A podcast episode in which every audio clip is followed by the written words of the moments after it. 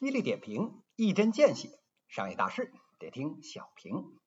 各位听友，大家好，我是小云老师。今天呢，腾讯有关的话题。国内的新闻呐，这两年啊，有一个铁律，叫啊“小三撕逼最重要”。哎，讲的是呢，您啊别管什么事儿，只要是当时要不是演员，要不是这个企业的高管，哎，他后院起了火，小三逼宫，哎，那妥了。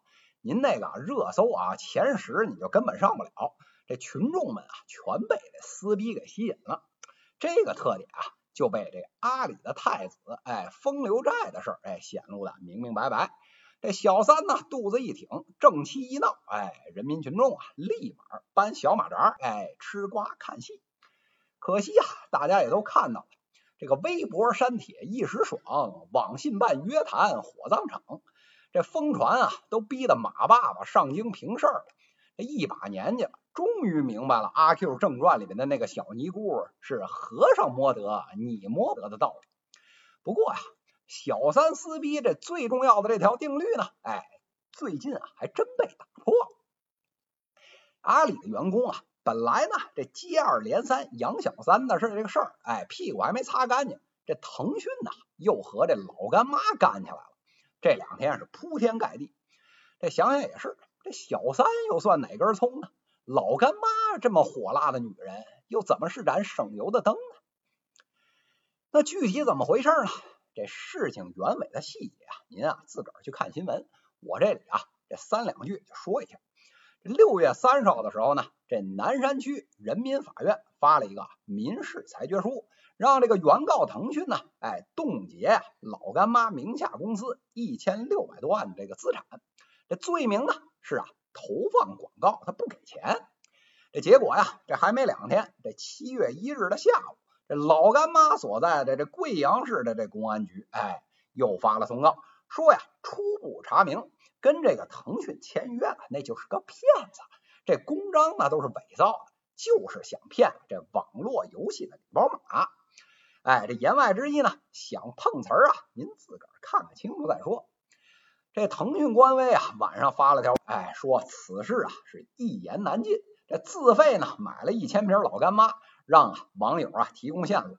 这第一回合的这交锋啊就此结束了。那这事儿有什么看点呢？这第一个看点啊，在于啊这合作的基础。根据透露出来的消息。这腾讯啊，号称跟老干妈合作的是啊 QQ 飞车，哎，这款游戏什么？您没听说过？哎，这没听说过就对了。您就算没有老没咔哧眼跟小云老师一起步入中年，哎，也不一定啊耳闻过这款游戏。在这个腾讯游戏啊这枝繁叶茂的大树之下，这 QQ 飞车呀，顶多啊就算根小西瓜苗。乖乖。一千六百万的这广告单，这一缸水啊，这浇在这根独苗上面，你也不怕把根儿给泡烂？不过从这腾讯自个儿的角度，这事儿呢也不算太稀奇。现在啊讲求叫破圈儿，这 B 站破圈马到成功，那怎么就不行？老干妈出出圈呢？哎，这桃花币的这企业扔给儿子以后，自个儿呢本想着颐享天年。结果啊，这儿子呢改了配方，用便宜的这个河南辣椒，哎，口味啊大不如前。这老干妈没办法，只好啊垂帘听政，又到台前。但是啊，想要破圈，不能老指着家庭主妇啊，哎，咱得指年轻人。哎，所以啊，这一八年开始呢，太子啊又出了主意，这老干妈啊就上了纽约的时装周，趁着土潮啊这股劲儿还没过，这一九年啊又找了这 QQ 飞车。挖呀，零零后的墙角。当然了，这破圈这操作这么骚，这老太太还在，带着母公司啊，自己搞是不太可能的，肯定啊是扔给下面的销售公司。所以您瞧，这腾讯呢，他起诉的是销售公司，这老干妈回应的呢，哎是母公司。哎，这里面这点猫腻啊，马上茅台啊也想了，哎，成立了这茅台销售公司。结果呀，这一不小心呢。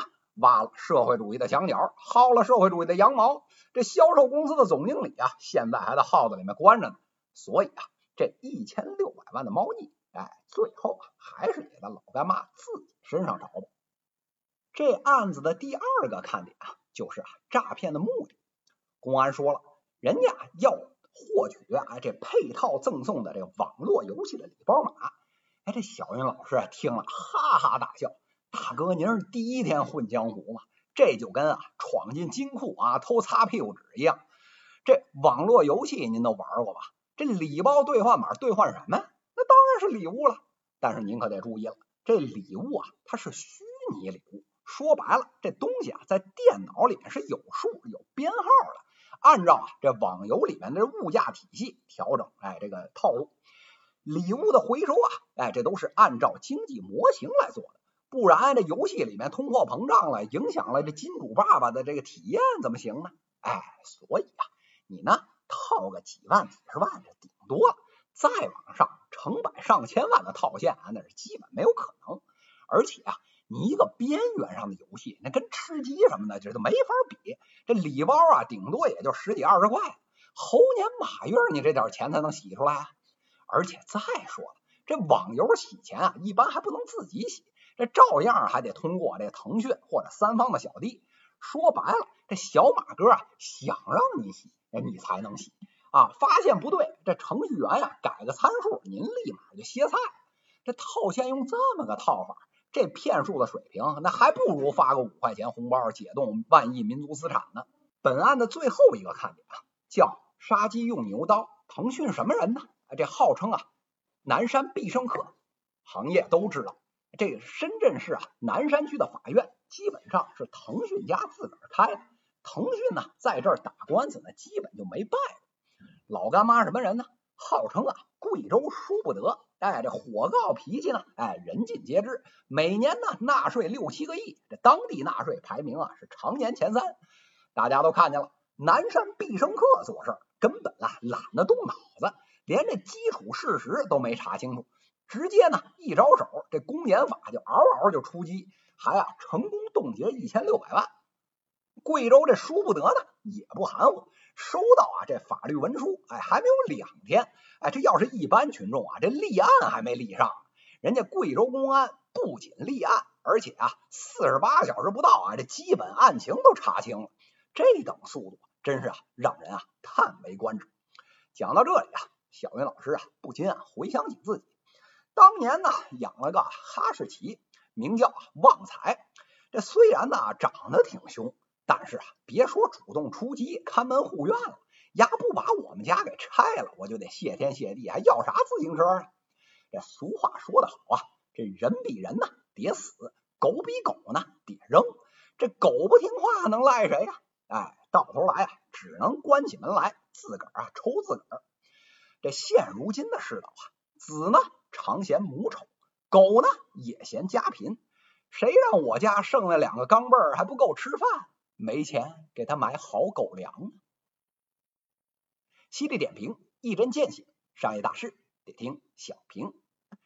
节目最后啊，咱啊做条小广告。这个小云老师啊广受好评的这个直播连载节目《自救指南》，哎，如今呢也做到这第六期了。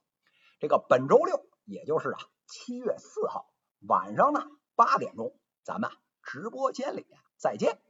哎，这次直播呀，咱远的不谈，就谈呢今年下半年四个话题：通胀、债务、创业、守业。哎，这二零二零年下半年的这自救指南啊，小云老师呢给你啊亲自指点。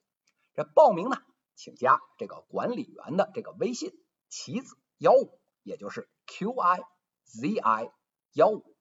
我们周六晚上八点直播间见喽。